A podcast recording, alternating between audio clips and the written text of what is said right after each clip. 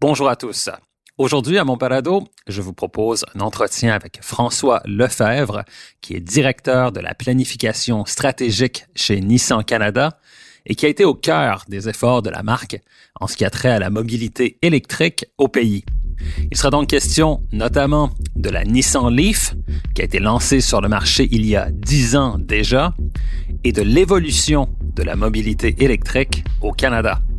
Pour nous parler de la vision de Nissan à ce sujet, rejoignons François Lefebvre. Ici Gabriel Gélina du Guide de l'Auto. Montez à bord avec moi pour cette série de podcasts au cours de laquelle il sera question de performance, de technologie, d'histoire et surtout de notre rapport avec l'automobile.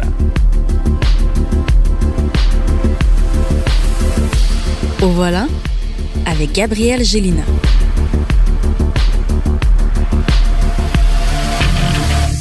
Alors François Lefebvre, dans un premier temps, bienvenue à notre balado. Merci euh, d'être avec nous aujourd'hui. Merci beaucoup de m'avoir.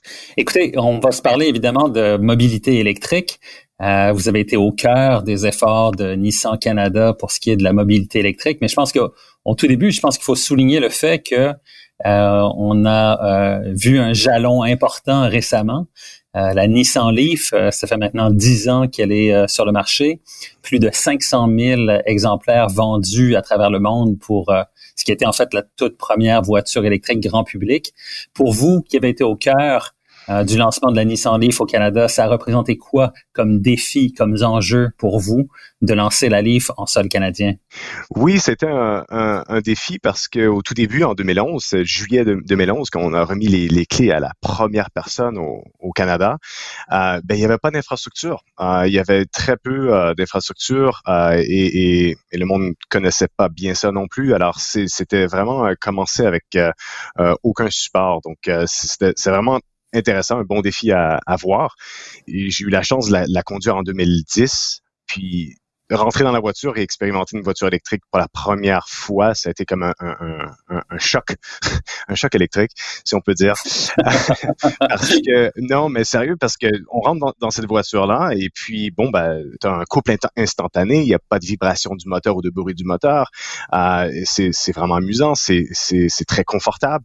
Et si on voit, bon, ben, dix ans plus tard, on a toujours la même recette, l'ADN est toujours là, mais c'est encore mieux.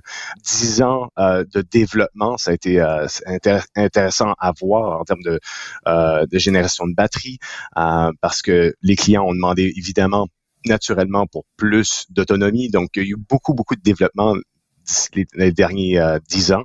Euh, et, et, maintenant, bon, ben, on a la livre dans 59 marchés euh, et on a sauvé plus de 2,5 milliards de kilogrammes de CO2. Donc, pour, pour nous, c'est un de nos, nos, enjeux et défis qu'on a comme, comme vision, c'est de, de, réduire les gaz à effet de serre. Donc, c'est le CO2. Donc, c'est vraiment, c'est vraiment important pour nous.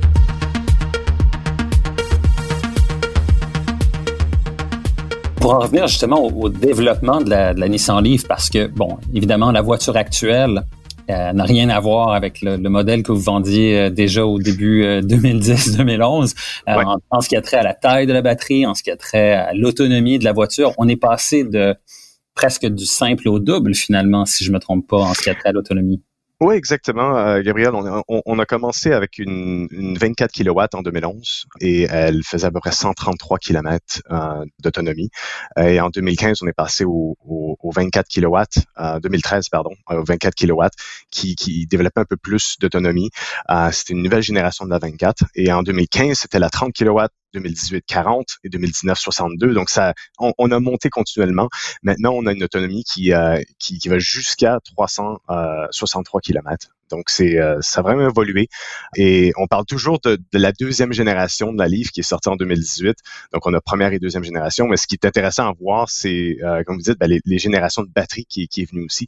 On en a cinq. Donc c'est ça qui, a été vraiment un focus pour nous.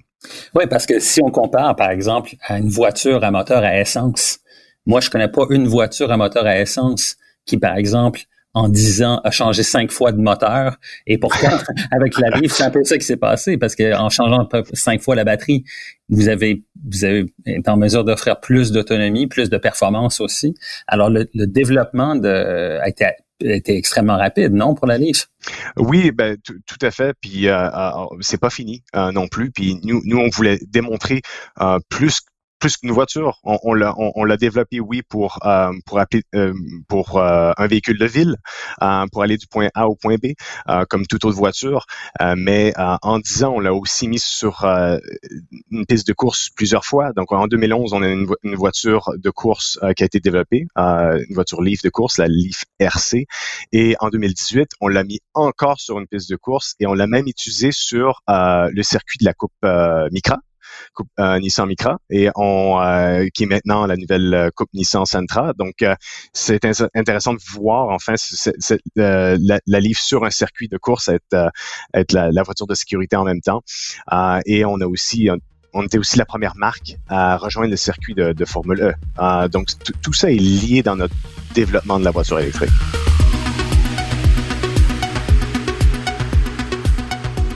Vous, euh, la mission de, de Nissan euh, mondialement, en fait, c'est l'électricité, ça fait partie, c'est un peu le, fer de lance euh, de, de, votre mission.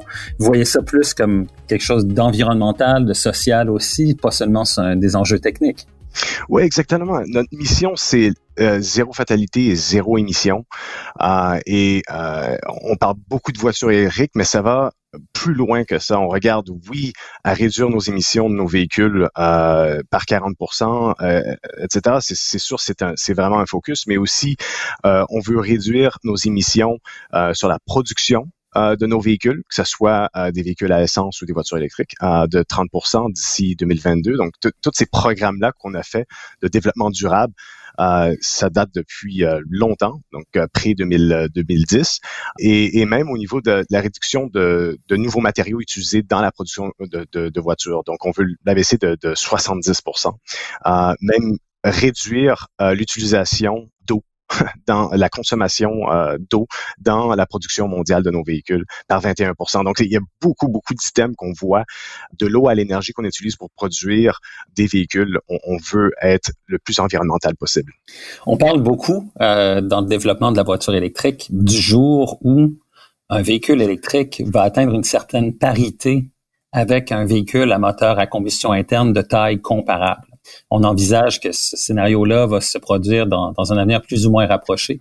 Vous, qui êtes au cœur de ça, qu'est-ce que vous prévoyez comme étant comme un, horizon euh, temporel, si je peux m'exprimer ainsi, où une voiture électrique coûterait grosso modo à peu près le même prix qu'une voiture comparable à moteur à essence? Ça se situe dans combien d'années selon vous? Bon, euh, attendez, je vais aller chercher ma boule de cristal verte. Euh, non, non, mais sérieux, euh, euh, blague à part, c'est tellement un sujet discuté, euh, que ce soit à l'interne ou à l'externe, côté Nissan. nous, notre, défi, c'est vraiment rendre les coûts des véhicules électriques aussi compétitifs que ceux à essence. et ça, c'est dans la prochaine décennie. Pour être super précis, mais c'est vraiment quelque chose qu'on a sur notre stratégie depuis les, dernières années, c'est vraiment atteindre cette parité euh, de coût euh, pour pouvoir donner une, parité de prix avec euh, nos véhicules à essence. Donc, c'est dans notre plan, ça, c'est sûr. Donc, d'ici une dizaine d'années, selon vous, un véhicule électrique pourrait coûter la même chose qu'un véhicule à essence à moteur comparable, mais d'ici là, je présume que les incitatifs, les, les, mesures incitatives qui sont déployées par les gouvernements demeurent quand même essentielles pour le déploiement de la motorisation électrique, n'est-ce pas? Ouais, tout à fait. Donc, euh, pour démocratiser le véhicule euh, électrique, c'est sûr que la parité, c'est excellent. Mais d'ici ce temps-là, euh, c'est sûr que les, incitatifs vont être importants et, aussi le travail qu'on doit faire sur le réseau d'infrastructure. Justement, ça, le réseau d'infrastructure, on parle évidemment des, des recharges. Bon, c'est sûr que la plupart des gens qui achètent un véhicule électrique vont avoir une borne niveau 2 chez eux, vont faire la recharge chez eux la nuit, tout ça, pendant qu'ils n'utilisent pas le véhicule. Mais selon vous, quelle est l'importance justement d'avoir un, un réseau de recharge rapide euh, sur les routes euh, du Canada? Mais ça donne ce réconfort, si on peut dire, de, sécurité qu'on on peut charger à l'extérieur de notre maison. ou de notre condo, notre appartement, etc. Euh, je pense que c'est important et pratique euh, de le faire parce que ça arrive. Euh, donc, moi, je compte une voiture électrique depuis 2015. J'utilise peut-être cinq ou six fois par année euh, le réseau euh, public. Donc, il faut qu'il soit là, euh, que ce soit une fois par année qu'on l'utilise ou une fois par jour, parce que des personnes qui voyagent aussi avec leur voiture électrique comme moi, j'ai fait quelques fois Toronto, Ottawa, etc. Donc, c'est essentiel. mais il faut que ça soit aussi stratégique. Donc, on peut pas installer ça un peu partout puis espérer que tout fonctionne. Non, il faut avoir le bon nombre. disons, par exemple, au Québec, il faut avoir le bon nombre et, les installer au bon endroit aussi.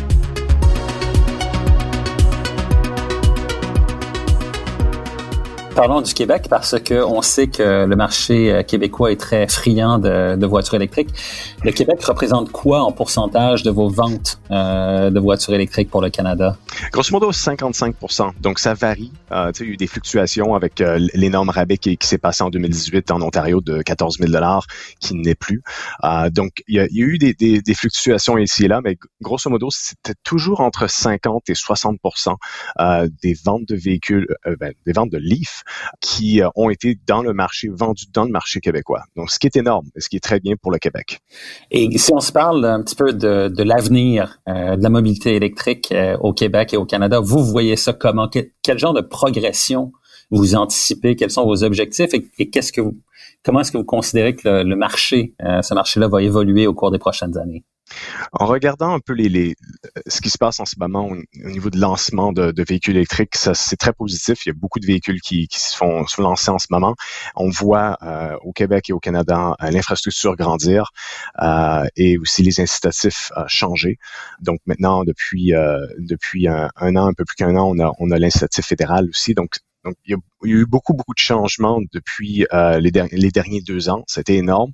Et je pense qu'il faut continuer. Le, Québec est un, excellent exemple puisque euh, ils ont développé les réseaux, et ils continuent à le développer, ce qui est très, très, très, très important, mais aussi il y a, cette stabilité-là que le 8000 dollars offert aux Québécois pour une voiture électrique a toujours été là depuis les dernières années. C'est le, disons, vraiment le seul, la seule province qui a eu une stabilité au niveau des programmes de véhicules électriques, ce qui est extrêmement important.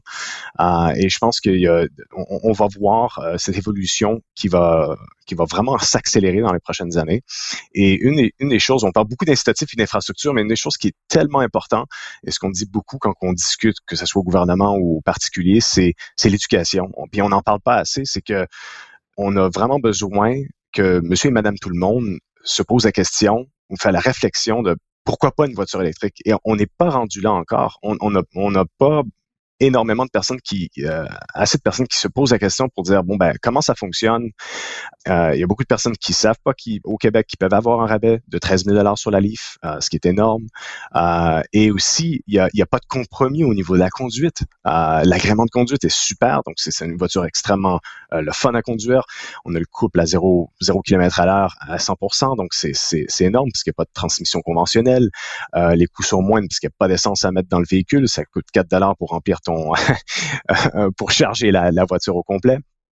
Et euh, comme, comme j'ai dit au début, il n'y a pas de vibration, pas de bruit, donc le confort, il y a, un parfait euh, combinaison, le, confort et la puissance. Donc, toutes ces choses-là combinées ensemble, le monde ne le savent pas de façon générale. Donc, en faisant une, des campagnes d'éducation euh, de ce côté-là, c'est la meilleure façon de stimuler la demande. Et vous pensez que même aujourd'hui, en 2020, les, gens ont encore besoin d'être euh, renseignés sur cet aspect-là, sur cet aspect précis de, tout ce que vous venez de mentionner? Absolument. Euh, il y a beaucoup de, personnes qu'on rencontre qui sont même euh, parfois dans, dans, dans l'industrie de l'automobile et ils comprennent pas nécessairement la, la, façon qu'un véhicule électrique fonctionne. Tu vois, donc euh, et, la différence entre un hybride et une voiture 100% électrique et le prix vraiment que ça coûte et comment facile la charge se fait à, la maison et, et l'installation d'une borne de charge. Ça peut être fait par un électricien certifié, pas besoin d'un expert en voiture électrique pour le faire. Donc c'est vraiment, c'est c'est essentiel que ce soit au Québec ou le reste du Canada. Il y a encore beaucoup de travail à faire de ce côté-là.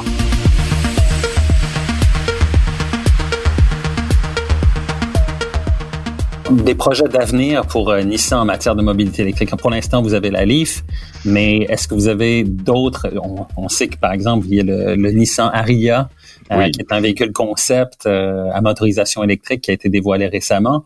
Dans quel espace-temps, est-ce que vous prévoyez aligner sur le marché canadien un modèle à motorisation électrique qui est autre que la Leaf, un, second modèle à motorisation électrique? Ouais, ben, en ce moment, ben, notre focus, c'est vraiment la Leaf hein, et euh, évidemment le lancement de la Aria. Euh, et on, va annoncer l'arrivée de ce modèle-là en 2021. Et puis, euh, pour l'instant, ce sont nos deux focus. Il va peut-être avoir des, nouveaux modèles qui vont se lancer par la suite, mais présentement, c'est les deux, les deux modèles qu'on travaille dessus euh, euh, présentement. Et le Aria, pouvez-vous nous le présenter un petit peu, nous expliquer un peu de quel type de véhicule il s'agit pour les gens qui auraient peut-être pas vu les photos? Oui, absolument. C'est une voiture extrêmement excitant parce que c'est, le, le, VUS est évidemment en demande au Canada et au Québec. Euh, et en, en, termes de taille, euh, tu sais, sur les photos, c'est toujours un peu euh, un, défi, tu vois, de, de, vraiment comprendre la taille du véhicule. Euh, ça peut avoir l'air énorme ou comme ça peut avoir l'air tout petit, mais en termes de taille, c'est entre un Qashqai, un Nissan Qashqai et un Nissan Rogue et puis c'est un VUS 100% électrique. Et, ce qui est clé, c'est que en termes de taille ou de, d'espace intérieur, euh, il y a plus d'espace intérieur qu'une Rogue.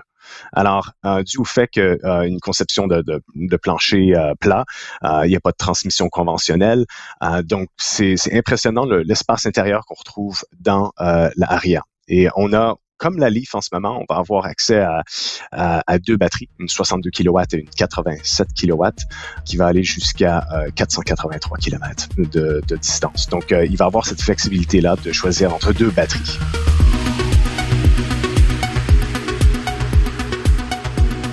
Puisqu'on parle des batteries, en ce moment, bon, évidemment, ce sont toutes, euh, tous les véhicules électriques sont des batteries au lithium-ion. On entend beaucoup parler euh, de la recherche, du développement de nouvelles batteries, de batteries euh, dites solides, en anglais solid state. Euh, on parle aussi de batteries sodium-ion.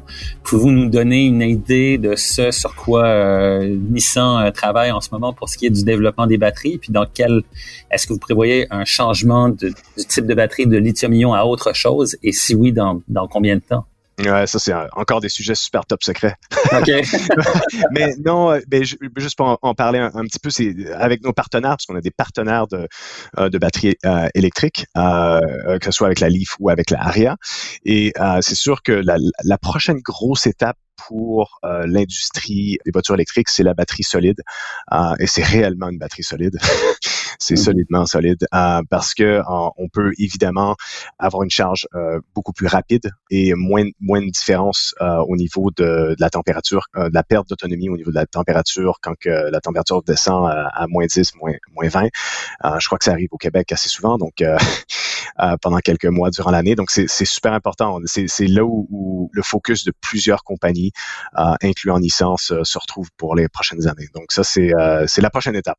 Est-ce que ça, la batterie solide, est-ce que ça, c'est le game changer pour la, la, troisième vague, si je peux m'exprimer ainsi, de, de véhicules électriques selon vous? Oui, absolument. Euh, et, et, le mot-clé, c'est aussi le coût.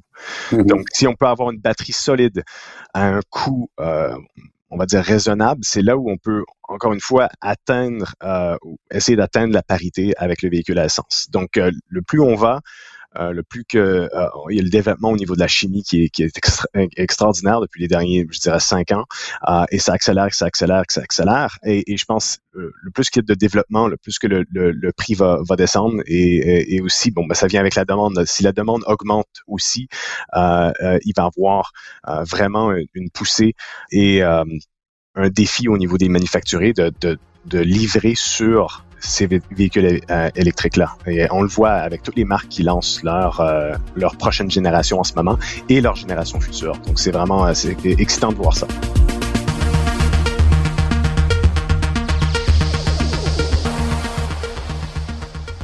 Alors François Lefebvre, merci beaucoup de vous être entretenu avec nous aujourd'hui. Merci, merci beaucoup. Au plaisir.